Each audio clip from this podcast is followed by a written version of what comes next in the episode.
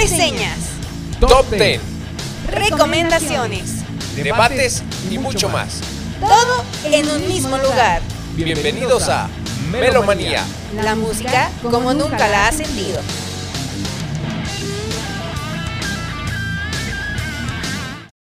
Bienvenidos sean todos a Melomanía, su programa favorito. Hoy vamos a estar enseñando panza, mi estimado Oscar, porque no está la mesa ¿Qué le hiciste, que nos güey? tapa, güey. ya la rompiste. Me subí, quise intentar este el La- salto del tigre del, ahí en la mesa y pues no aguantó, güey. la del burro de... ¿Qué era? Había una posición así que decía Polo Polo. El burro de no sé qué, güey. No, pues te la debo. Esa, esa sí te la debo, güey. ¿Cómo estás, mi estimado Oscar? ¿Qué cuentas de nuevo? Bien, ya terminando por fin otro mes. Nuestro primer mes con este nuevo concepto. Esperemos les haya gustado. Y pues... Y pues nuevamente invitar a que se suscriban, ¿no? Aquí a YouTube porque seguimos ahí estancados en nuestros 14 fabulosos, grandes suscriptores que semana a semana nos acompañan. Entonces, pues recuerden suscribirse ahí, seguirnos en, en Spotify y darle like a nuestra página ahí de en Facebook. Facebook. Seguirnos y, en Instagram. Y seguirnos también en Instagram, ¿no? Ahí se han estado compartiendo algunas recomendaciones. Ah, sí, sí, sí, ya también le metimos este producción. Y hemos estado compartiendo al menos de lunes a viernes, los fines de semana los dejamos descansar, pero tanto en Facebook e Instagram pues, se han estado compartiendo recomendaciones de estrenos, de bandas este locales, noticias, Estamos- etcétera. Se está abarcando todo. Aquí les recomendamos algo ya en, en Instagram se Les dejamos la probadita, ¿no? dejamos exactamente. Pues vámonos a nuestra primera sección que es las noticias, ¿no? Por Adela. Que se arranque esa cortinilla. Noticias. ¿Qué nos traes? ¿Qué nos traes? Date, date. Bueno, eh, en estos días salió publicado una entrevista con un ex compañero de Chester Bennington, quien fuera vocalista de Linkin Park, quien se quitara la vida, si no mal me equivoco, en el 2017, en la cual declara que, pues bueno, días antes de que tomara la decisión de, de ya no vivir, este, habló con él y le platicaba o le comentaba que, que, que se- tenía muchos altibajos en su estado de emoción, ¿no? que incluso había dejado de tomar su tratamiento eh, psiquiátrico.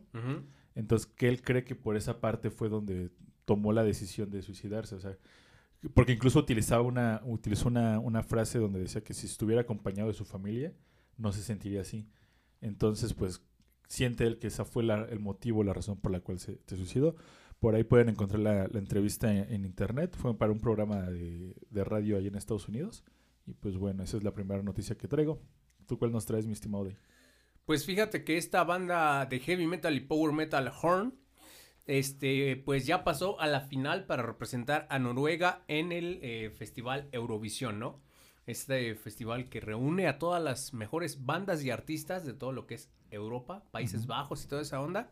Y que por ahí el año pasado se sacó precisamente una versión protagonizada por Eh, Will Ferrell, Will Ferrell. y Rachel McAdams. Exactamente, que nos habla un poquillo de eso, pues es- eh, cómicamente, pero que sí participaron Que, personas. que es un es un festival bien choncho ahí en Sí. es- ya lleva como mil años haciéndose y grandes grandes grandes este eh, personalidades han desfilado por ahí Eh, lo creo que los más reconocidos mundialmente han sido los de ABBA Eh, Correcto. participaron y, y ganaron y hicieron muy bien las cosas y entonces es algo que ya se lleva haciendo bastante bastante y es algo de mucha tradición para allá Sí, sí, sí. es que bueno porque por fin bueno no que por fin pero qué bueno que haya poder en la final Así es, y bueno, pues se va a grabar como las semifinales sin público por mismas cuestiones de la pandemia.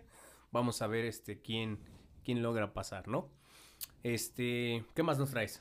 Pues bueno, eh, no conformes con la- el anuncio de que estaban como candidatos al Salón de la Fama del Rock and Roll, pues los Foo Fighters también han lanzado un nuevo disco que se llama Medicine at Midnight.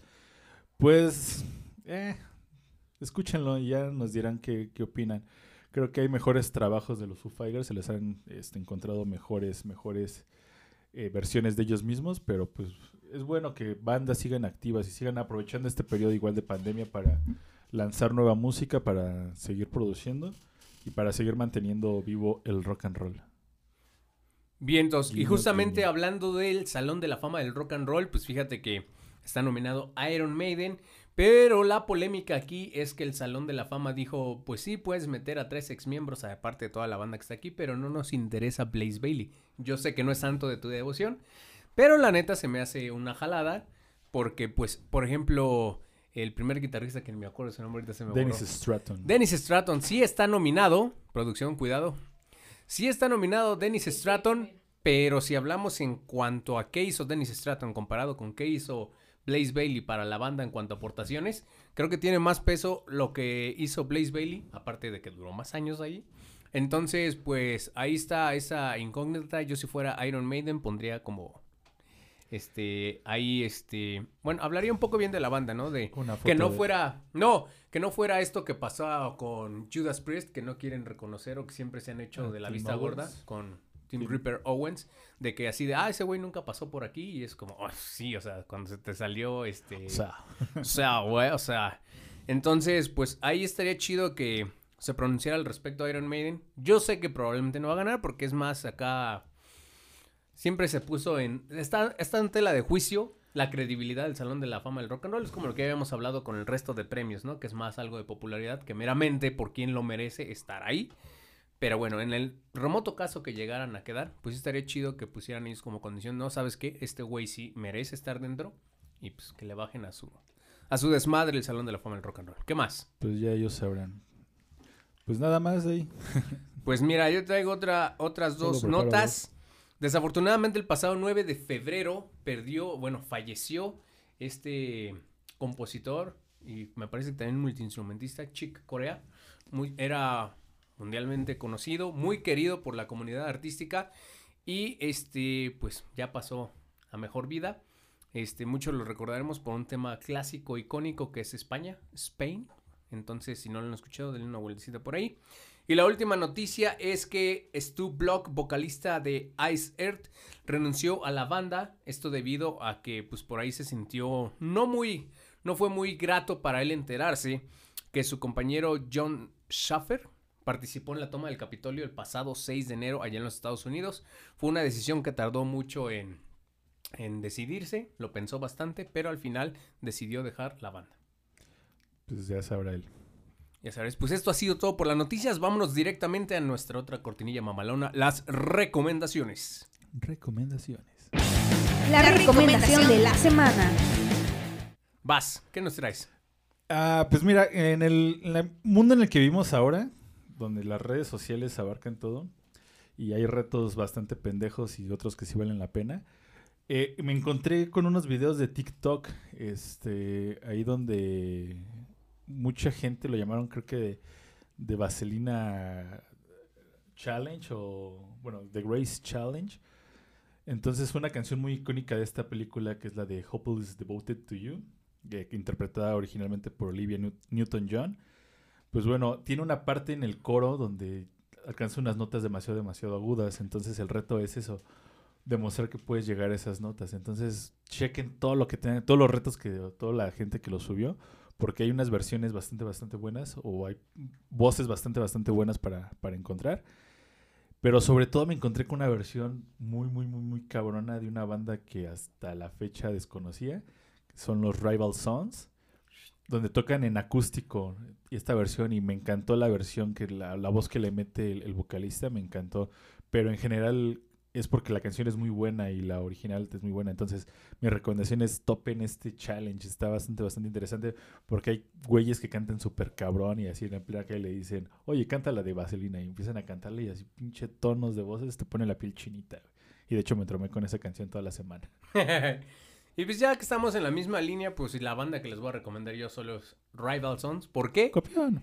Porque el sábado pasado, pues me trajiste recuerdos, ¿no? Cuando esta banda yo la conocí cuando fue el concierto de, de despedida de Black Sabbath. Nadie se acuerda de eso. güey.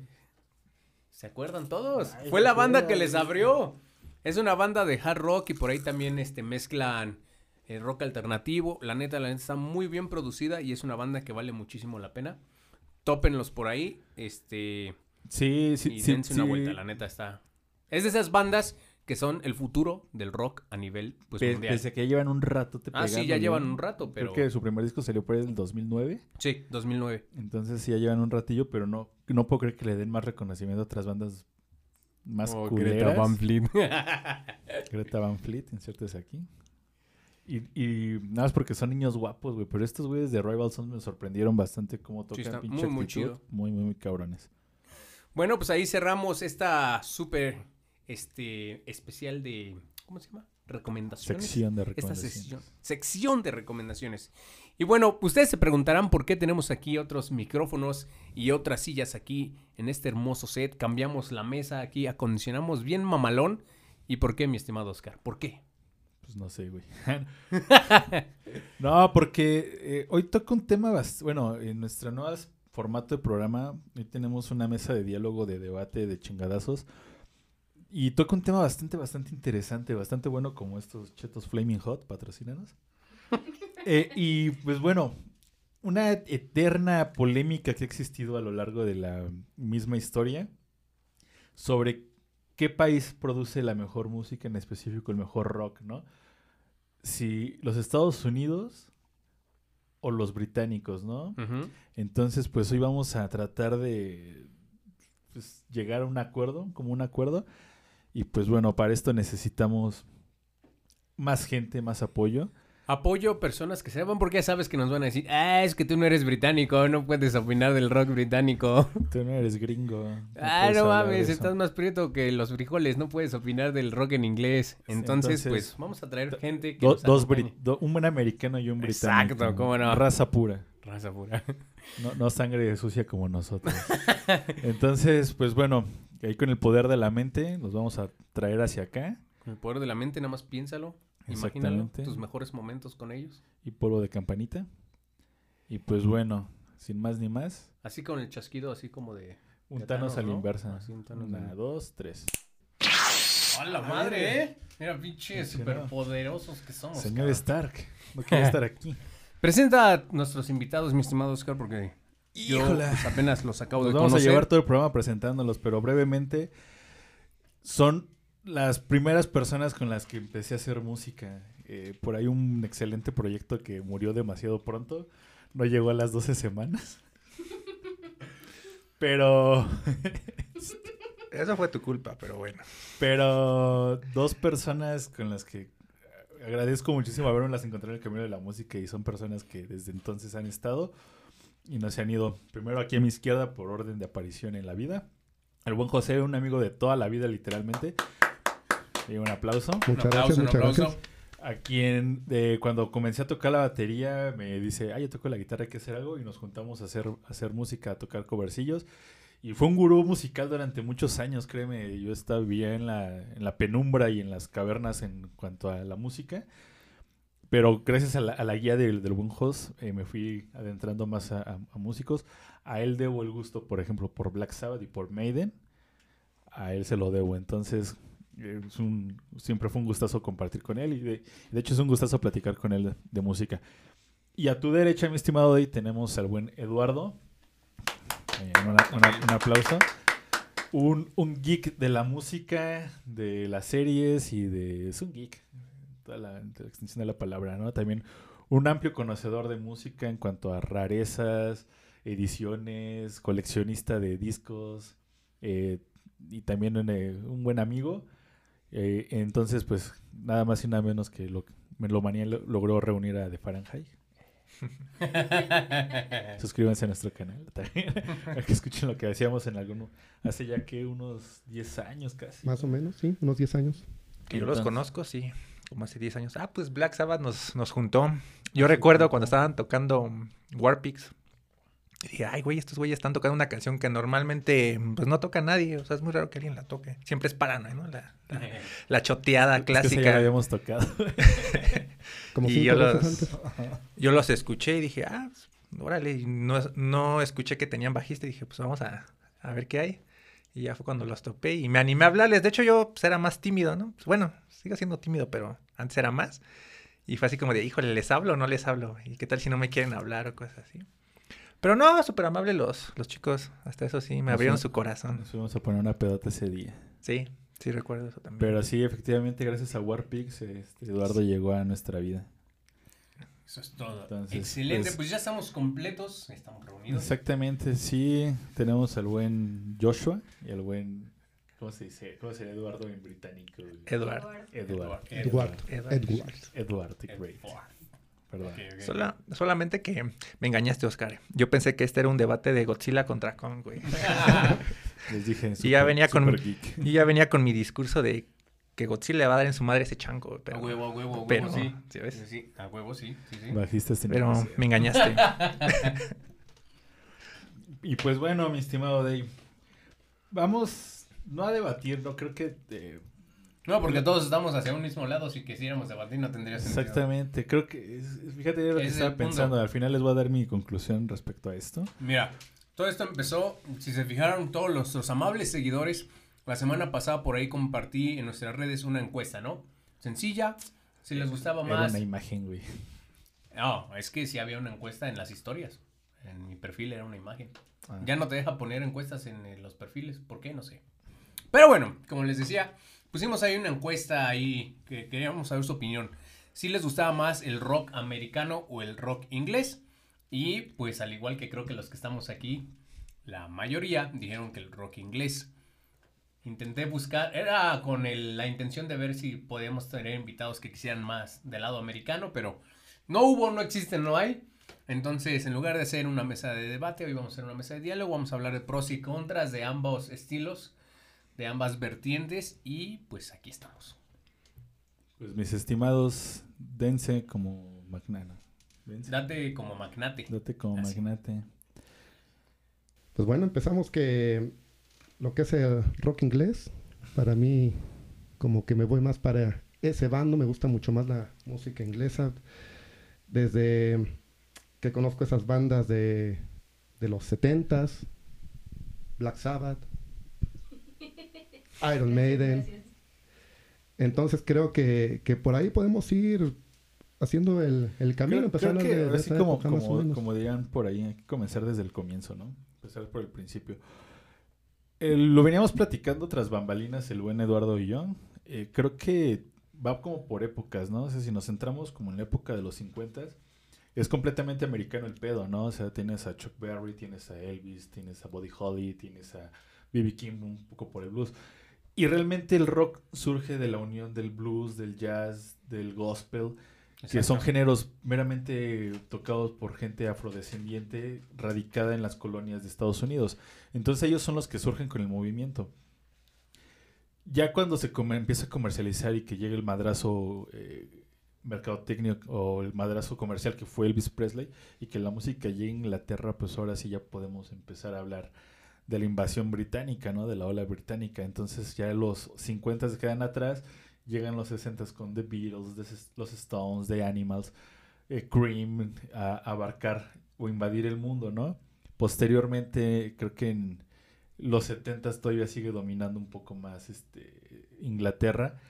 Y en los 80 es cuando se empieza a equilibrar, ¿no? Con el surgimiento de géneros como el heavy metal, el thrash metal y todos sus derivados, ¿no? El glam metal, donde realmente domina este Estados Unidos. Estados Unidos. Los noventas, concordamos Eduardo y yo, es completamente americano porque hay demasiado, demasiado donde cortar, mientras que en Inglaterra como que se empiezan a ya a especificar su, su estilo y entonces pues ya eh, se cierra un poco más el mercado, ¿no? Pero la producción de bandas de los noventas en, en, en Estados Unidos creo que se ve demasiado, demasiado el auge.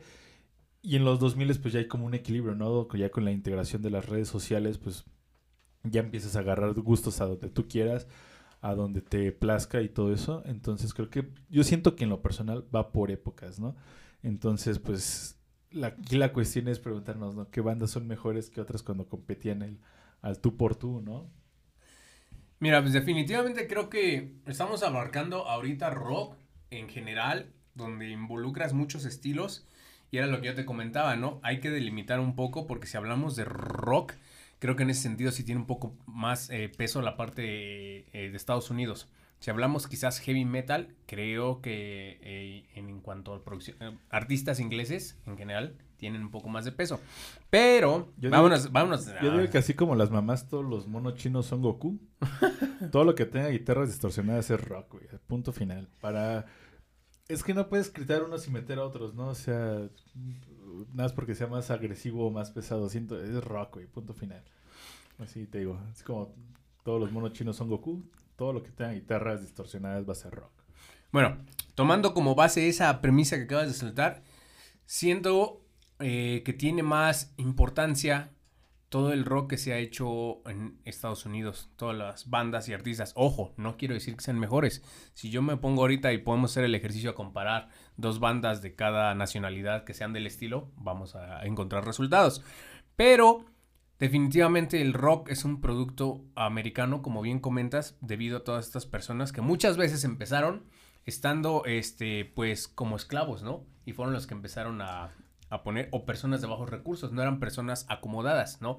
De ahí surge el blues y de ahí pues eh, eh, el blues es la columna vertebral, si bien si se le añade el jazz, el, el gospel y demás géneros, el country y toda esta cosa, pero en sí, en esencia, en esencia, pues la columna vertebral es el blues. Y ya fue hasta que empezaron a ver, ahora sí que si nos, ah, y creo que tiene un poco que ver con el pleito entre razas, digamos que los blancos fueron los que eh, robaron al blues y robaron esa esencia y ya surgió el rock and roll. ¿Por qué te comento esto? Porque en, unos en un inicio, pues había personas de color, por así decirlo, que pues tenían sus rolitas y tenían obviamente los bares específicos para personas de color. No entraban blancos y en los blancos no entraban personas de color. Esa era la división, la segregación que había en ese entonces, ¿no? Entonces, pues tenía estas personas que tocaban sus canciones, las componían y se empezaron a volver muy populares. De repente llegaban a diferentes pueblos en caravanas, este, un estudio de grabación portátil, por así decirlo, se grababan estos temas y ya seguían. Al momento de que ellos ponían estos temas en la radio o algo por el estilo, decían, no mames, qué hitazo, necesitamos el autor. ¿Y el autor quién es? pues fue un campesino que estaba talado Fulanito. y nunca dieron después con el campesino. Entonces aparecieron personas como Elvis Presley y demás que empezaron a reinterpretar estas canciones y ya se quedaron con todo el crédito y fue el boom o la comercialización, como quieres, que empezó a hacer eh, esta cuestión. ¿Por qué digo que es de gran importancia América? Porque así acá en México, pon tú que haya en Es que- Japón, espera, pon tú que haya en Japón mariachi o que haya grupos de, de son o de guapango. Pero en esencia, México es este país de mariachi y guapango, ¿me explico? Si hubiera otros en Estados Unidos, que es muy probable que los haga por todos los latinos que hay allá, etcétera, etcétera, pero la esencia del género es mexicana, ¿me explico? Pasa lo mismo con el rock. El rock, aunque se haga en México, en Alemania, en donde sea, el rock es americano. Entonces, en ese sentido, sí tiene mucha importancia que ya Inglaterra posteriormente con la cuestión este, de su música clásica, que, de toda Europa, pues, que muchos compositores de la escuela, sí, de música de escuela ortodoxa, pues ya fueron eh, poniéndole ahí su granito de arena, lo que hablamos la vez pasada con el especial Deep Purple. John Lord es un claro ejemplo de lo, lo, lo que se puede poner y que fue evolucionando de una manera que no se concebía. Los mismos Beatles hicieron lo propio, metiendo cosas que muchas veces en América seguían el camino de la estructura de primero, cuarto, quinto del blues y seguían haciendo cosas por el estilo, ¿no? Entonces ahí yo le doy un punto a América.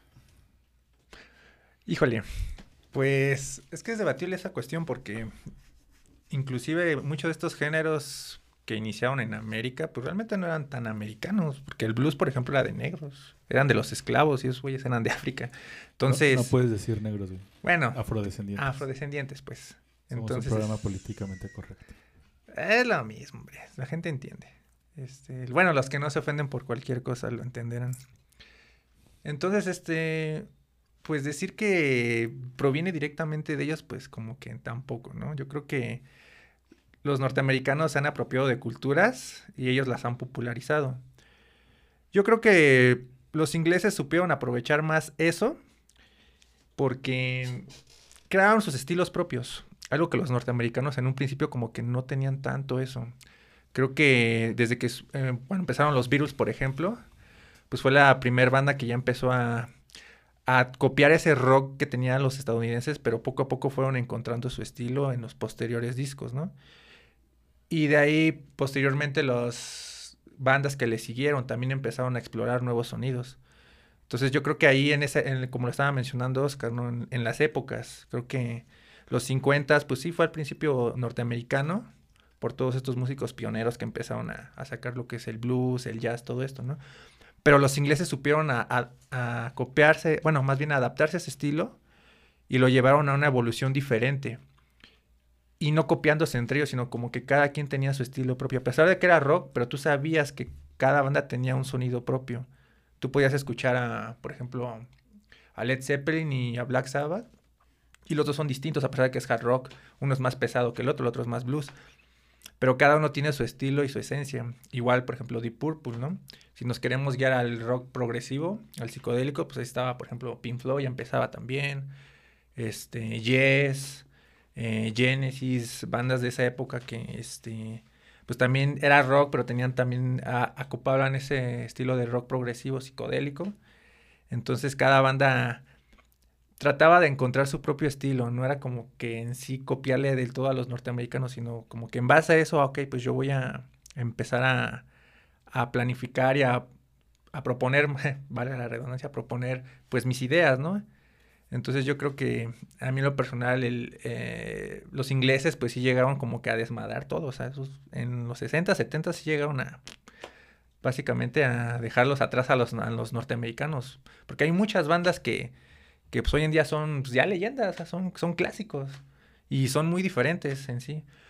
Cosa que hoy, fíjate que curiosamente es lo que creo que a la música de la actualidad hoy le falta, ¿no? Encontrar su, su estilo propio, ¿no? Porque hay buenas bandas que, que tocan bien, pero no hay algo que les falta, ¿no? Como que esa esencia, como por ejemplo Greta Van Fleet, que tocan bien, pero dices, ay, es como un Led Zeppelin, pero de esta época, ¿no? Más chafa, se podría decir. Habrá gente que le guste, ok, está bien, es válido, son buenos músicos, pues sí, nadie lo niega, pero no tienen ese estilo, esa originalidad que las bandas de antes sí se, se encargaban de, de encontrar, ¿no? Por ejemplo, cuando surgió Elvis Presley, pues acá no trataron, se eh, inspiraron en Elvis Presley. De hecho, los Beatles, si mal no recuerdo, son fanáticos de, de ese güey, ¿no? De, de Elvis De Presley. Elvis y Chuck Berry. De hecho... Y pues sí, encontraron de... Es que es lo que, lo que Trataron de evolucionar y encontrar su estilo. Pero Es que José no ha hablado nada.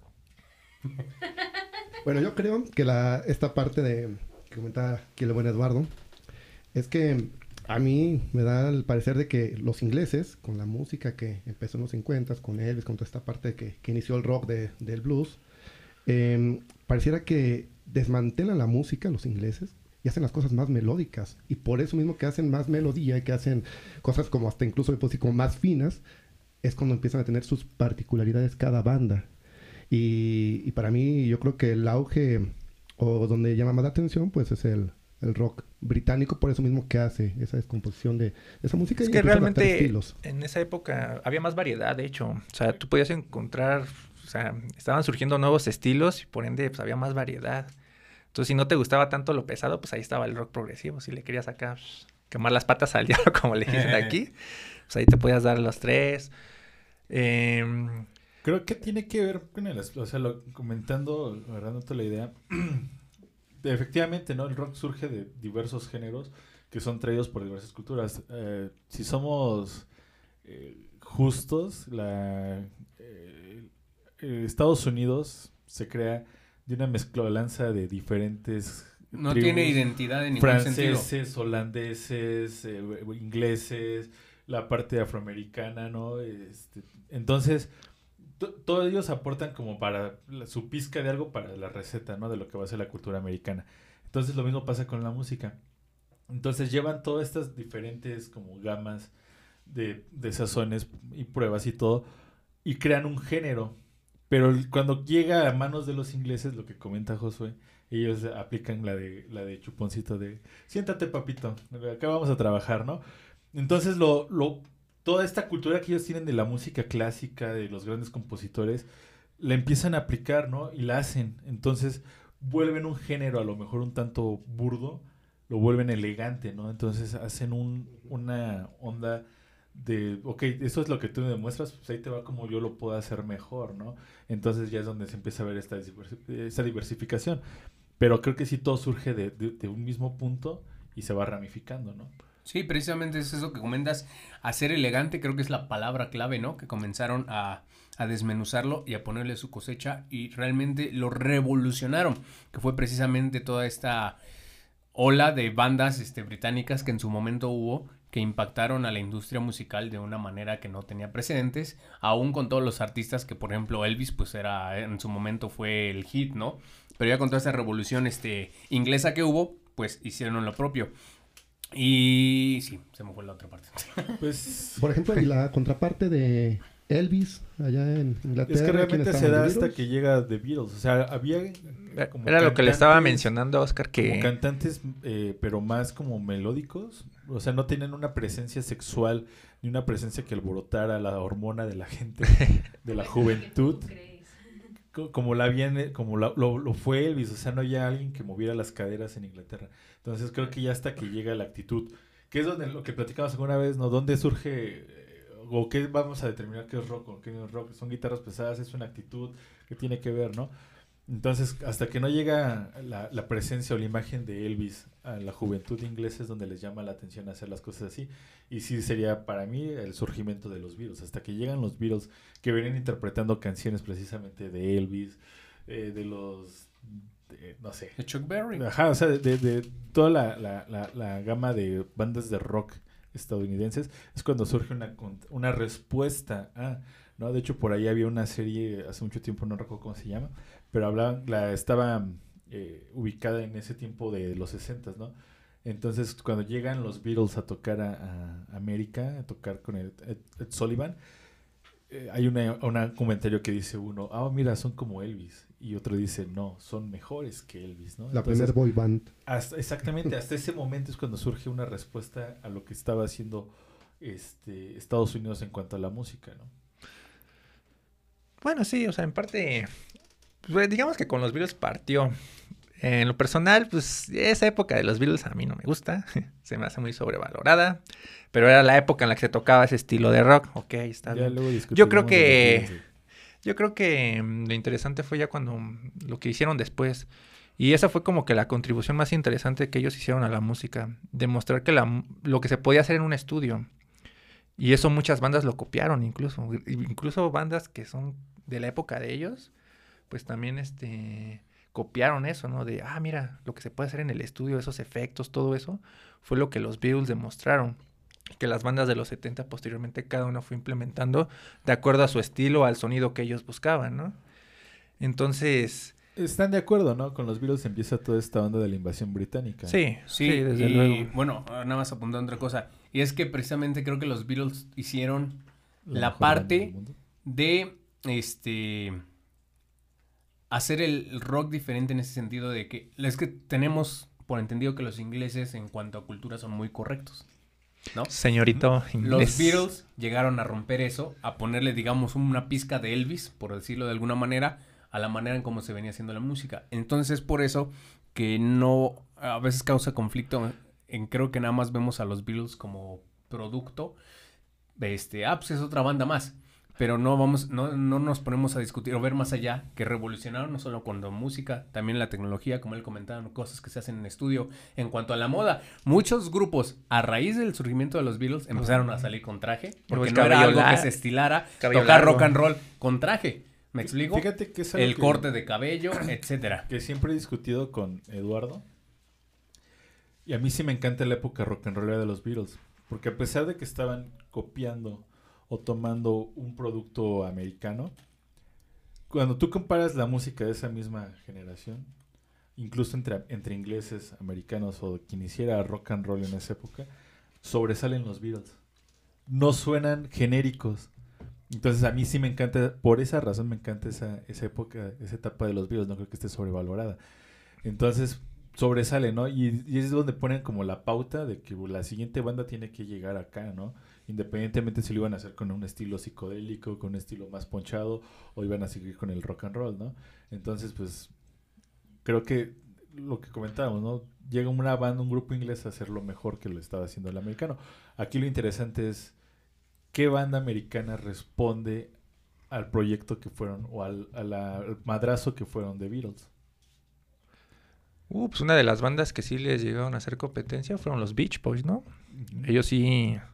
Pero Incluso- los Beach surgen ya hasta mediados de los Beatles, ¿no? O sea, realmente tuvieron que pasar varios años para que pudiera haber una respuesta. No, pues de hecho, la respuesta, por ejemplo, del disco homónimo del, ¿qué? De los Beatles, el Sgt. Pepper, pues fue el Pet Sounds de los Beach Boys. Que para muchos, incluso en cuanto a armonías vocales, superan a ese disco, ¿eh? Dicen. A mí no me consta, no sé, no estoy muy seguro, pero dicen que todavía superan a ese disco. Dice, Dice. dice. Y yo no sé.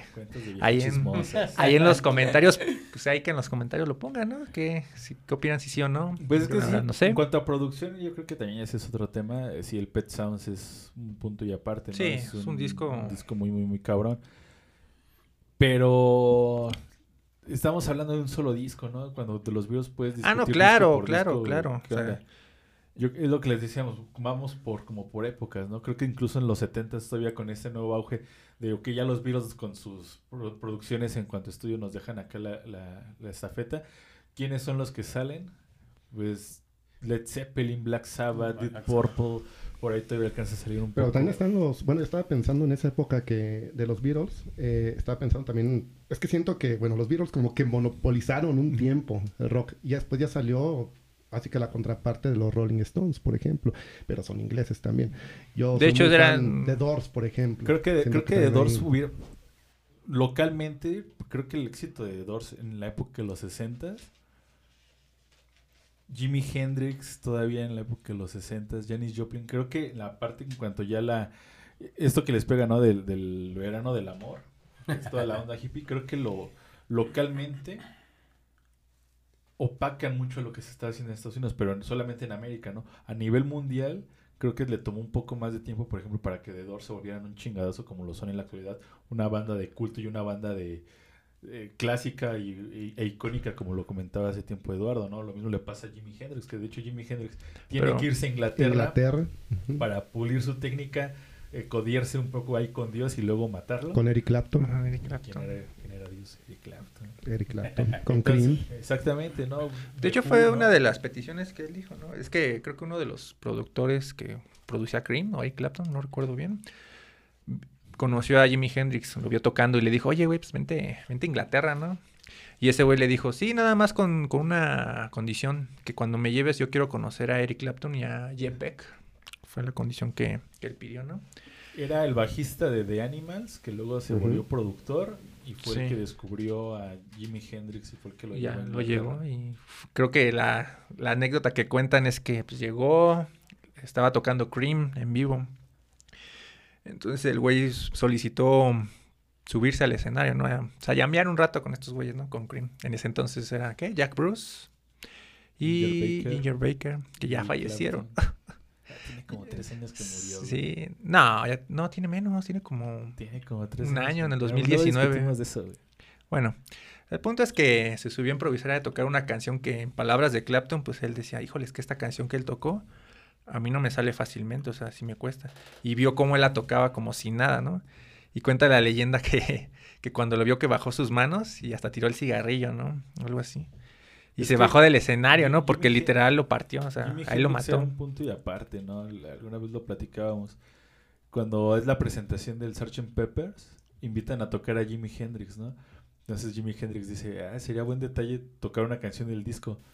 ¿Y ya te la sabes? No, ¿ya lo escuchaste? No, pero ahorita lo escucho. Entonces escucha el, el disco del Sgt. Peppers y se sube a tocar a abrir su show con Sgt. Peppers, que después ya Ah, le incluiría. a mí no me gusta esa versión, la A verdad. me no. late. A mí no. Ya después Creo la- yo la que no es su estilo, su pero bueno. set.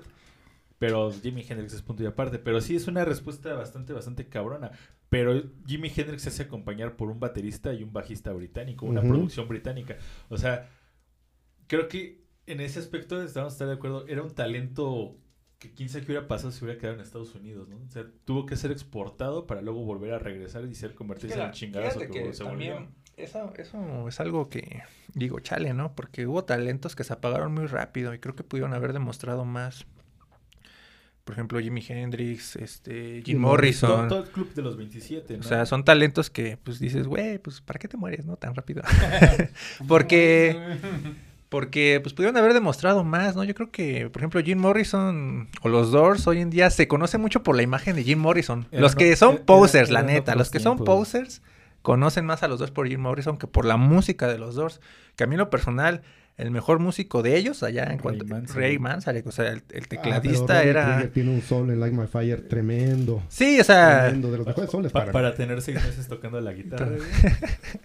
Cuenta la leyenda Sí. que no sabía tocar la guitarra cuando se lo La verdad a es que de todos... No había llegado en la lección de tocar con plumilla. Pero luego tocó por ahí Spanish Caravan, un buen flamenco por ahí. Pero, pero es lo que te digo, o sea, en ese entonces como que internacionalmente no se dio un putazo Sí, con no. esas bandas. O sea, tuvo que pasar la muerte de Jim Morrison como para que la gente empezara a voltear. Yo creo tuvo que... que- pasar la muerte de Janis Joplin para que la gente Pero empezara otro a también de. Doors, por ejemplo, Jim Morrison, a pesar de que era muy sexual luego en sus conciertos, tampoco no le guiñaba mucho los ojos a las chicas. Y yo creo que también por eso no tuvo el despegue que quizá... Pues era la- ¿Te estás diciendo que Jim Morrison era, era gay? No, pero Sí, yo, por si me ejemplo, lo recuerdo, ese güey fue símbolo sexual, ¿no? Hasta Si en mal eso no recuerdo. Bumburi. Híjole.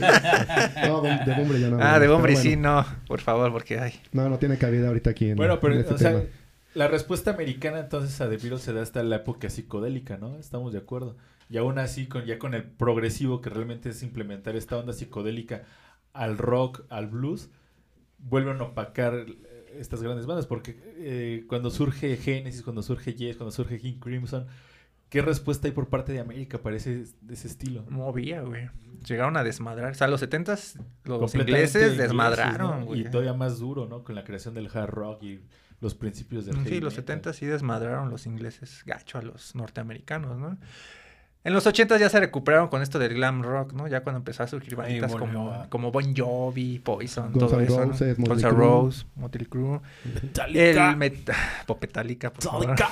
Metallica. Tus papás. Este, eh, me- Metallica en esa época sí estaba chido, la Sí, verdad, sí. no hay que no hay que decir lo que sea de cada quien. sí. La rompieron, la rompieron. Este, tomaron ese el heavy metal que iniciaron los británicos y ellos lo Ah, supieron adaptar. Black Sabbath y Led Zeppelin. Bla-.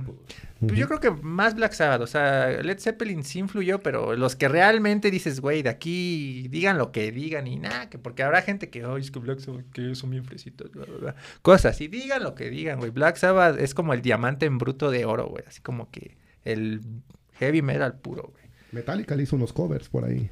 a Black Sí. Sabbath.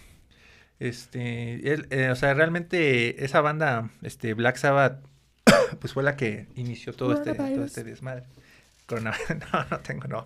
Ahorita ahorita se van a espantar, ahorita van a apagar la pantalla, ¿no? De que no, este güey nos va- De- Y de repente otra vez y va ya.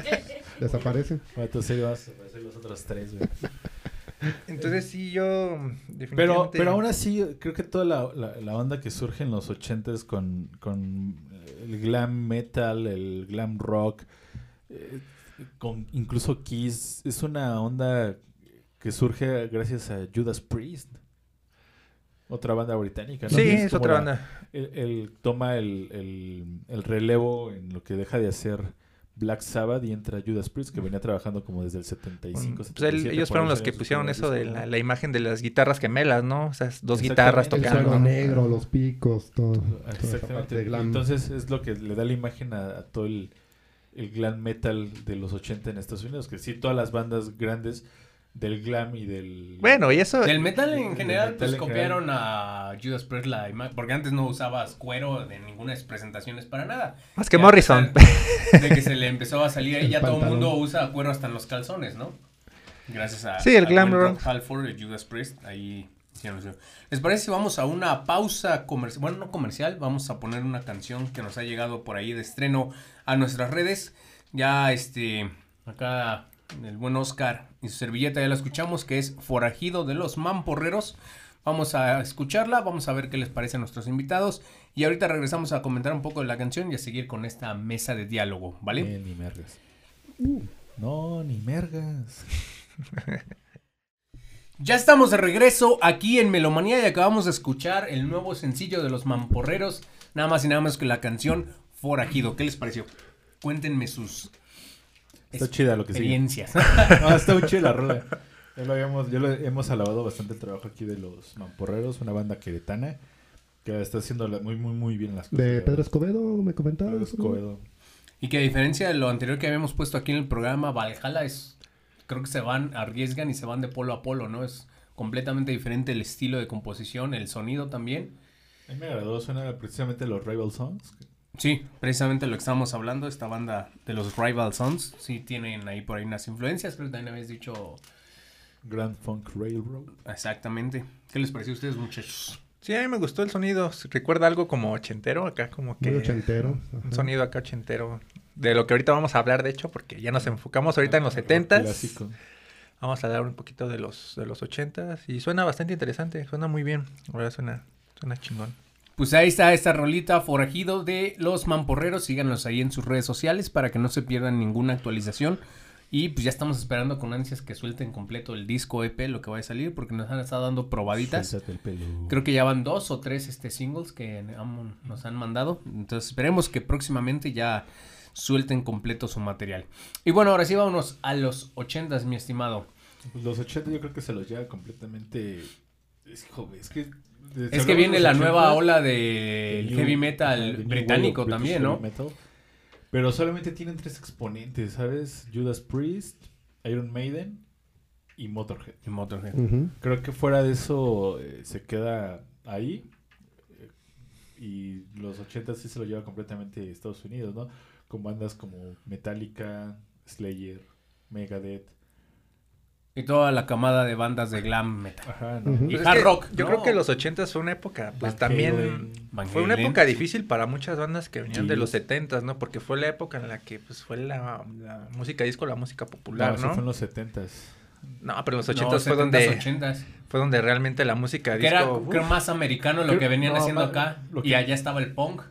En Inglaterra tenían la onda del punk muy fuerte. Y El creo punk que acá, es de los 70s.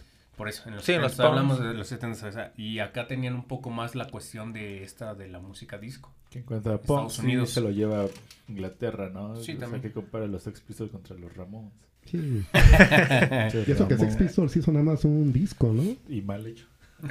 que no sabían tocar. Y marihuanos. ah, Pero sí. bien crudo, está muy bueno, está muy bueno ese Y disco. los Ramones. Como no, tenía crudo. su rolita de Spider-Man, ¿no? Creo que ellos tocaron una rolita de Eh, así de culera No, está su música, Cámara, cámara, con el hombre araña, no te metas. Lo que, lo que dice el Cuevas de malditos punks arruinaron a los punks, malditos Ramones arruinaron a los punks. Pero. Uh, te va a llegar una lluvia de hate ahorita con La- todos los amantes de los Ramones. Estamos güey. acostumbrados aquí en este programa, ¿no? Nos reímos. A mí no me late mucho el punk tampoco. Pero entonces en los 80 sí creo que es donde empieza a resurgir esta onda de la... Pues fue la época de adaptación de es muchas que- bandas, de hecho. Incluso, ¿no? Por ejemplo, para que se creara un género como lo es el trash metal, por ejemplo, si nos vamos ya como a lo más pesado, en Europa empieza a surgir el black metal, ¿no? Entonces hablan ellos como de esta onda de ya satanismo y todo este pedo, ¿no? De por ahí Merciful Fate. Que Pero, pero en Estados Unidos te hablan ya como de una onda más personal en, en cuanto al aspecto de la lírica, ¿no? Como de güeyes que matan a gente en la calle sin deberla ni temerla, eh, golpes, no sé, violencia intrafamiliar, o sea, Y la crudeza de la realidad, ¿no? crudo Entonces- y enaltecer también la cuestión de la famosa frase de sexo, drogas y rock and roll, porque al menos gran parte de la producción de estas bandas de glam, pues mucho de su lírica pues, es echar desmadre, Excesos. drogas y excesos, ¿no? Creo Entonces, que la única banda de glam que hubo en Inglaterra fue White Snake. mm, Y de ahí, de ahí salió, por ahí estuvo tocando el buen Steve Bay. ¿White Snake? Ajá. Sí. Gay. Es lo que te digo. Era así. nada le parece a La este güey. señora. Es que fue una época, un periodo interesante porque muchas bandas tuvieron que adaptarse, incluso cambiar el estilo. Porque en esa época reinaba, digo, la música disco y las baladas. Las baladas. Entonces muchos se hicieron baladistas y muchos le sufrieron Es que lo que porque... les iba a decir, no precisamente la música disco era lo que estaba pegando, sino fue donde surge esta onda del- de la música comercial, la música pop- popular, el pop, pop y le meten el- este, estos efectos como electrónicos. de Sintetizadores, todo eso. esta onda, ¿no? Toda la onda fue en los ochentas el boom del sintetizador. Donde Está Michael Jackson, está Madonna, ¿no? Exacto. Entonces, Van pues, Halen. Es que de hecho Van Halen fue una de- esas ¿no? bandas que empezó tocando hard rock. Escucha los primeros discos de Van Halen y es hard rock. Y ya después dices, ¿tú qué pedo estos güeyes? ¿Qué, ¿Qué les pasó? ¿Perdieron las pelotas o qué chingas? Porque empezaron a tocar puras cosas bien, este, bien relax, bien puras baladas. Porque era lo que se estaba promocionando en ese entonces, ¿no? Sí, precisamente como dice Oscar, por toda la... O sea, tienes... Si te quieres hacer como súper pesado, lo más pesado que había en América era todo esto del glam metal, ¿no? Por la otra parte Oye, teníamos todo el pop. Metallica. Aguanta, pero eso ya fue más avanzado.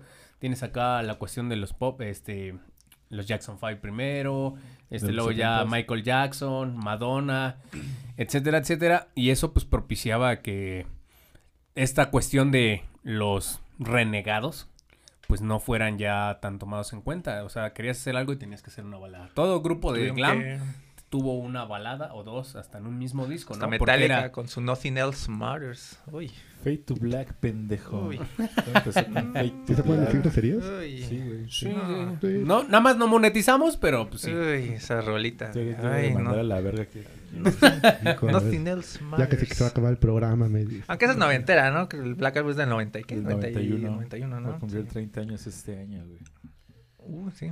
Pero entonces, bueno, es a lo que vamos, ¿no? Creo que toda esta onda, que lo que te decía, ¿no? De donde eh, la crudeza que tiene las bandas de thrash metal, ¿no? Porque el thrash metal es americano 100%. Sí, sí. eh, da paso a lo que surge en los 90, ¿no? Con toda esta onda del grunge Y del new metal. y del new metal, ¿no? Donde creo que sí de calle se lo lleva. En Inglaterra se da un fenómeno muy, muy chido, ¿no? Con el surgimiento de bandas como Radiohead, como Oasis. La música indie. Exactamente. Claro. Y, pero creo que es lo que platicábamos hace rato. Creo que aquí es donde surge ya o se empieza a dar forma ya como tal al Britpop. Y es lo que viene manejando ya todas las bandas que empiezan a surgir de ahí. O sea, ese ya es su modelo y ya de ahí no han buscado salirse ni crear algo nuevo, sino ya tienen su esquema bien forjado y se han quedado ahí. En cambio, en Estados Unidos se crearon demasiados géneros con pocas diversificaciones y todos sonaban como que muy, muy, muy distinto, ¿no? Pero eso yo creo que en parte influyó mucho um, la sociedad en ese entonces, ¿no? Yo creo que, por ejemplo, el grunge, pues mucha gente le toma mucha estima porque era, pues, un, era como que un sector de Era gente... música para homeless. Hombre, Algo así, güey. Es que realmente sí, o sea, suena mamón lo que es este güey, pero sí, o sea, realmente Suena a Era- la verdad. era gente que pues realmente estaba como que resentida con la vida, era como que la gente incomprendida. Entonces muchos de estos artistas supieron darle a ese clavo en ese momento y pues vaya, supieron identificarse con esa generación, más que nada en los noventas, ¿no? Que es nuestra generación, por cierto. Este... ya nos descubriste con Ya la nos. Es nuestra generación de teníamos 20 y ya este. Sí, entonces supieron aprovechar eso, ¿no? A- Supieron llegarle a la, a la gente de, de ese entonces, ¿no? Por ejemplo, bandas como Nirvana, que siempre está ese debate, ¿no? De, "Ay, es que pues, Nirvana, musicalmente, pues dices tú, híjole, pues no es mucho, ¿verdad? Pero supieron, pero supieron llegarle a la gente, precisamente más que Luego nada porque cuento. supieron este conectar con la gente de ese entonces, con las emociones de, de la sociedad de ese entonces, ¿no? Y no solamente Nirvana, pues también empezaron a surgir las bandas, este, como por ejemplo Pearl Jam, R.E.M., ¿no? Que ya fueron bandas igual norteamericanas. Y aún así ya... Against the Machine. The Pero Machine. ¿sabes que tienen ya estas bandas eh, como, bueno, a mí lo que me impacta mucho del grunge, exceptuando a, Nirvana, es que tú ves la ejecución musical de Pearl Jam o de Soundgarden o de los mismos de R.E.M. Garbage. No también. mames, Garbage, son güeyes que son buenazos en su instrumento. Incluso los, bueno, los Chili Nirvana. Peppers, ¿no? Que en los 90, o sea, empezaron en los Ajá. 80, a finales de los 80, ¿no? Pero yo creo que los 90 fue la época de ellos, ¿no? Cuando pulieron su música y Pues, encontraron su es estilo. donde sacan tres, bueno, el, el Blood Sugar Sex Mike sale por ahí del 89, pero el Californication en el 2000. No, fue en el 99, ¿no? Bueno, el, chiste, el chiste es de que son una bandototota, ¿no? Pero es lo que les digo, o sea, no hay una respuesta a esta, ajá, inglesa, no hay Sí una la respuesta. tenían, pero era un son- era algo muy distinto. Por ejemplo, te digo, Oasis, ¿no? Que eran lo que en ese entonces eran los nuevos Beatles, según ellos. Según. ¿Quién no se creen? ¿Los hombres G? Entonces, creo que los 90 sí se lo lleva eh, completamente Sí, fácil. Estados, ah, bueno, Estados Unidos, Sí. ¿no? Y por nostalgia, por los chaburgos como nosotros, yo creo que los noventas sí se lo llevan este. Ahora sí que los norteamericanos, ¿no? Que- Aparte, surge un fenómeno muy cabrón en, en, en Europa, en general, no nada más en, en, en América en los 90, que es la onda estas de las canciones como del verano. Si, se, si vas en memoria, siempre había año con año una canción que era un mega hit y ya no se volvió a saber nada de, esas- de esas personas. ¿no? Por ejemplo, los Venga Boys toman esta onda. Entonces, como que la producción musical deja de voltear bien a las bandas bien Mambo number producidas. five. Exactamente, ¿no? O sea, Sí, a esta onda, o sea, era, la, era la canción del verano y te la chutabas todo el verano, ¿no? Entonces ya las bandas como que empezaron a quedar relegadas, relegadas. Y lo que te acuerdas de la música como europea en general, no nada más inglesa, de los 90 es eso, ¿no? Como el mega chingadazo que hubo en el 98, el mega chingadazo que hubo en el 97, etcétera, ¿no? Aquí en México en el 95, pues el gallinazo, no la pelaban. Entonces, Ay, entonces creo que sí, eh, hasta el resurgimiento, como lo platicaban al principio del programa, eh, de las redes sociales, más no el resurgimiento, el surgimiento de las redes sociales en los 2000 creo que le vuelve a abrir la puerta a las bandas que estaban haciendo cosas, ¿no? Y el claro ejemplo con eso es una de nuestras bandas favoritas, ¿o no, José? Los Arctic Monkeys, ¿no? Que la neta son una banda tototototota que se vuelven famosos gracias al público que generan en ese entonces gracias al, MySpace. Al MySpace, para los que- chavos que nos están viendo. eh, MySpace era una MySpace. era como el Facebook, pero de antaño. de antaño desaparecía, se murió.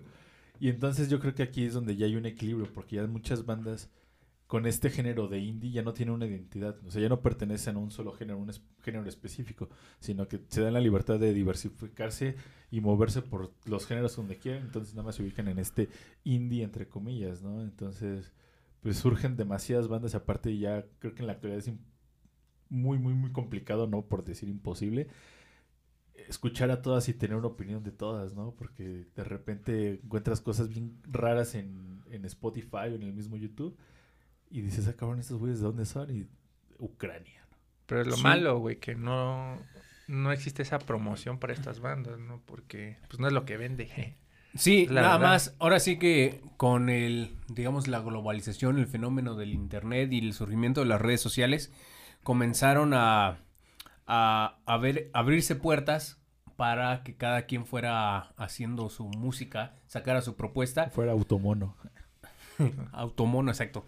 Fuera autónomo, sí, y eh, eso impactó pues también ahora la industria musical, ¿no? Que durante muchísimos años, estamos hablando de los 50, 60, eh, tenía, por así decirlo, un monopolio en el sentido de que nada más era lo que ellos escogían y ya, ¿no? Ahora, por, en contraparte, pues si tú tienes una buena propuesta y la vas subiendo y estás teniendo, digamos, el correcto uso de tus redes, pues puede darle una promoción muy importante que hoy en día una banda que surge en un garage, mañana la puedes estar viendo en un festival tipo Hell and Heaven, me explico, sin necesidad de que Sony, Warner o alguna disquera como antes se estilaba, pues de, ay, yo los escogí, yo les hice su producción, bla, bla, fotos y todo, y ya están aquí por la disquera, ¿no? Hoy en día, gracias a eso, pues toda esta cuestión del internet y redes sociales, tenemos una diversificación y como bien comentas, puedes encontrar bandas muy chidas que te recomiendan un anuncio, estás ahí perdiendo el tiempo en las historias de Instagram y te sale un anuncio de una banda que es de Ucrania, que es de Canadá, que es de Australia y dices, ah, no, es que qué chingón suenan. Incluso creo que la misma industria le- ya le dio hueva eh, buscar nuevas bandas, ¿no? Porque Sí, ya. ahorita está haciendo memoria. Si te fijas precisamente en estas eternas imágenes comparativas de rock británico versus rock inglés, creo que la banda más reciente es como por ahí del 2005, ¿no? O sea, caso concreto, no sé, Slipknot. ah, Sí, Muse, Slipknot, o sea, Muse. Ahí es donde se queda, ¿no? Ya después de eso ya no ves más logotipos o más bandas más recientes porque pues empieza a haber una diversificación que ya no sabes ni de dónde está el banda, ¿no? Simplemente creo que surge Avenged algo- Sevenfold también fue de esas últimas. gays. Pues más bien es que no, Los no, Foo es que, no es que no sepan, Se están sino... volviendo gays. no, los Foo Fighters surgen como en el 97, güey. 96. ¿Qué es el primer disco más o menos? Diría Oscar, 97. es lo mejor que dejó Nirvana que, Sí, que güey. Dave Grohl se fuera para allá. Sí. Yo creo que sí saben, simplemente no es lo que vende, o sea, eso es culpa de la gente, seamos sinceros, porque Sí. la música buena existe, ahorita lo acabamos de escuchar con buenos músicos, todo eso. O sea, sí, Es que sí eso, existe. vamos, pero El problema es que los la gente... reflectores ya no se van específicamente a un punto. O sea, lo que hablábamos, ¿no? En esos entonces te surgía un Elvis y todos los reflectores iban hacia Elvis. Te surgieron los Beatles, todos los reflectores hacia los Beatles, ¿no? En lo psicodélico te surgía Pink Floyd, todos los reflectores a Pink Floyd, ¿no? Incluso en los 90 te surgió Nirvana y todos los reflectores y balas a Nirvana. Entonces, creo que en la actualidad pues ya todo el mundo puede ir yéndose a donde quiere y escuchando lo que quiere, ¿no? Creo que yo, para mí mi conclusión de todo eso es que hubo fortuna de no haber nacido en Estados Unidos o en Inglaterra porque así puedo disfrutar de las dos de las dos países, de las dos eh, de los dos estilos sin tener que ponerme la playera de uno y morirme con eso, ¿no? Sí, claro. Sí, como bien comentas, ya también como a manera de conclusión, creo que sí, Estados Unidos fue el precursor, digamos que fue el padre, sembró sus chavos. Y ya, este, indiscutiblemente creo que Inglaterra le dio el sello, lo revolucionó y ya a partir de ahí pues cada quien iba tomando un poco de aquí y allá, ¿no? O sea, sí damos, tenemos que agradecerle de las únicas buenas cosas que crearon quizás este, los americanos en general, porque no sabemos en sí en sí que fueran americanos, como bien comentas, pues es un montón de gente, y en específico gente que muchas veces era esclavo porque los traían acá a la fuerza, no era como que yo llego acá por ser de color y aquí me quedo, ¿no? Pero, para generalizar, americanos, pues es de las pocas cosas que tenemos que agradecerles es que pues inventaran el blues, El ¿no? McDonald's. el blues. Y la coca. Y acá, pues a Inglaterra, pues que pues ese blues lo tomaran, lo desmenuzaran y lo elevaran a su máxima potencia, ¿no? Eso es para mi conclusión. Y sin tampoco, yo escucho muchas bandas de uno y de otros bandos, insisto, me gustan más a mí las británicas, pero Creo que no, des- no menosprecio a las bandas que han sido de, o sea, te escucho Guns N' Pues Roses, te escucho este Motley Crue, te Gays. escucho Iron Maiden, te escucho Machos. The Beatles, o sea, hombres no tengo no Creo- tengo broncas que- en ese creo- sentido. Creo que la conclusión aquí es que realmente. Menos eh, Ringo. En lo personal, creo que me caen. Creo que hay menos bandas británicas que me caen mal a bandas americanas, ¿no? Y creo que es Probablemente donde sí. fue- Pero, Es que las bandas norteamericanas. pero ese más ya es que gusto nada, personal, güey. Son, venden mucha imagen a veces. Es Es, que lo el que- lo que problema. Sí. Es parte de la cultura Estados, americana. Estados Unidos es el, el Es genio de la mercadotecnia, ¿no? Entonces ellos te van a decir cómo va a sonar, cómo se va a ver algo, ¿no? Y los, y los ingleses, no, muchos de ellos sí te vendían música realmente. Era lo Es que la vendían parte de la cultura. Sí, es la están cultura. acostumbrados a que, a que su Mozart, a que su Chopin, a que su champán. Entonces, o sea, es a lo, que- a lo que voy. Exactamente, o sea, a lo que voy, ellos están acostumbrados a reconocer al músico por su virtuosismo, por su idea, Por en su cuanto a- calidad por su creación, ¿no? En No por cómo acá- se ve. Exactamente, en cambio en Estados Unidos, y es donde creo que surge la, la mayor parte de la No crítica a la música americana, es que es un producto fabricado para vender. Usaban más maquillaje que tu mamá, o sea, no seas que... Oye, o sea, no, no lo digo, o sea, literal contigo, o sea, realmente usaban mucho maquillaje, pues ahí tienes aquí todas esas bandas que usaban mucho labial y todo eso, ¿no? Y este, y ok, está bien, pero luego a veces la música decías, híjole, pasaba a segundo plano, nada más era esos güeyes verlos ahí maquillados, güey, y ya. Entonces yo creo por eso que... Metallica agarró sus cositas y se fueron de, de Los Ángeles y se fueron a San Y Francisco. se cortaron el pelo, ay, qué puto. Pero también se pintaban ¿Qué? los ojos, ¿no? Se ponían Eso aquí. fue en los noventas, güey. Sí, tuvieron- cuando se cortaron el pelo. Eso fue cuando a Metallica le llegó el grunge, güey. Ya, pero ya eso ya lo hablaremos en su especial de Metallica. Y bueno, yo creo que se complementan, o sea, yo creo que al final de cuentas estuvo muy bien esa rivalidad que de cierta manera hay la música americana con la música inglesa porque con eso hay competencia y van haciendo creo que, creo buena que música. dar en el clavo. Si no fuera por uno, el otro no existiría. Exacto. O sea, tienen que ir subsistiendo. Eh, los americanos jalan, entonces los ingleses tienen que jalar un poco más. Y entonces ahora los americanos se ven forzados a jalar un poco más. Y se la llevan así, jalándosela entre ellos, ¿no? Cochinos. Pero... Y la han jalado muy bien, sí. sí, sí. Dice. Dice. Dice. Pero creo que, creo que, o sea, no puede, no puede existir uno sin el otro. Entonces creo que, creo que acabas de dar el punto. Te dije que era buena idea invitarlos, güey. Tu conclusión, mi estimado. Pues yo concluyo que Godzilla le va a ganar a Kong. Ah, no, eso No, eso para otro. Ah, no, perdón, Sí, disculpe. aquí Para otro en el otro programa. Dejaste Este, terminarse su caldito como a Thanos. Ahí sí, apenas le van a dar un es- trago a su cerveza. Ay, bueno. Eh, sí, como lo había mencionado mi compañero Josué. eh, Cuando estabas en la banda te decía así, güey. No, no, me, Ah, puras groserías. sí, he cambiado, he cambiado. A ver, tú. Es un complemento. Yo creo que cada cultura tiene su aporte. Eh, la, ventaja es que, como lo estaban mencionando, o sea, podemos escoger, eso es lo bueno, ¿no? Que, que pues, tenemos esa opción de escoger. Cada cultura propuso lo que tenía que proponer en su momento y cada uno fue encontrando su estilo. Cada banda, independientemente del país, ¿no? Yo creo que cada banda este, fue escuchando y proponiendo de acuerdo a lo que ellos querían transmitir en ese entonces ya depende de a ti si te gusta o no, ya depende de gustos, ahora sí que los gustos son subjetivos, ¿no? Pero eso es lo interesante, ¿no? Que siempre han- están existiendo estas propuestas, ¿no? Hoy en día, pues, eh, es un poquito más complicado. ¿Existe? Sí, sí existe y hay buenas bandas. El problema es como lo que estaba mencionando, ¿no? Que pues no, y así que mm, no le dan el apoyo. Por ejemplo, lo, lo comercial no lo apoya tanto. Y no tanto porque lo comercial los discrimine, sino porque como no vende mucho, o sea, siempre se inclinan más por el reggaetón, el- la banda todo ese tipo de géneros. Tu mejor Entonces- banda americana. Entonces, este, mande. Tu mejor banda americana.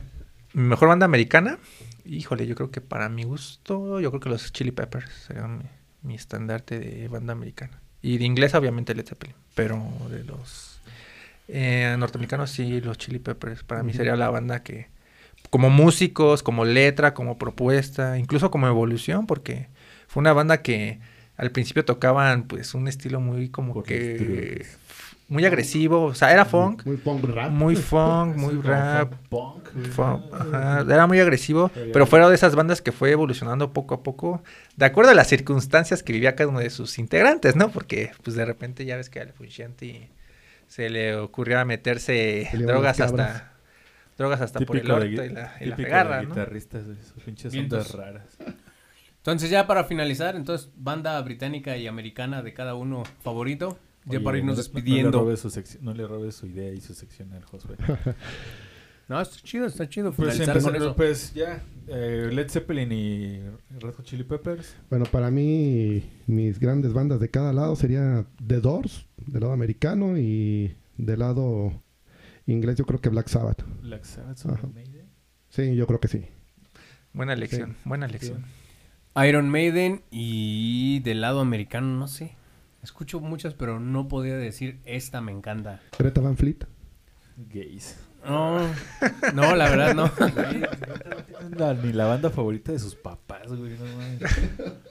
Es Yo- una copia de Led Zeppelin de dos pesos. Yo me quedo nada más porque son mis dos bandas favoritas de toda la historia, güey. Metallica y The Beatles. Putos. Metallica. De Beatles, Eh, no, mis sí, respetos. sí. Popetálica. ah. Pues bien, No, ahí está. Solamente, pues, ah, bueno, a ver. eh, al final de cuentas, como lo dijimos en el primer programa de esta nueva temporada, quien tiene la respuesta correcta es el público. Entonces, ustedes lo que quieren escuchar. En los comentarios que pongan Exactamente, si esa están es de la acuerdo, respuesta ¿no? correcta, ¿no? Y qué chido que podamos eh, eh, diversificar nuestros gustos y nuestras bandas favoritas en, en Sí, porque qué hueva que nada nos gustara de una sola cosa, ¿no? Exactamente. Pues bien, muchas gracias por haber sintonizado este programa, esta emisión. Un aplauso, por favor, a nuestros invitados. Gracias por haber compartido aquí con nosotros su punto de vista, su opinión acerca de este tema que muchas veces causa ardor en las partes nobles de los espectadores.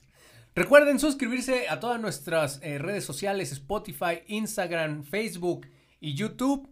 Síganos, comenten, compártanos su música y déjenos aquí abajito en las cajas de comentarios respectivas qué opinan, cuál es su banda americana favorita, cuál es su banda inglesa favorita.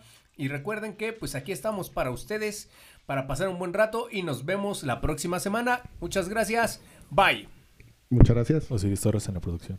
Gracias, amigo. Gracias. DAF Media. Osiris, sí, Osiris. Perdón, se me olvidó. Mm.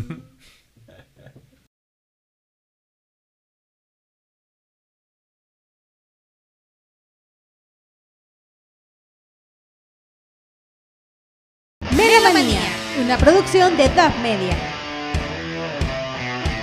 Gracias por sintonizarnos. Recuerda que tienes una cita todos los lunes a las 8 de la noche por Facebook, YouTube y Spotify.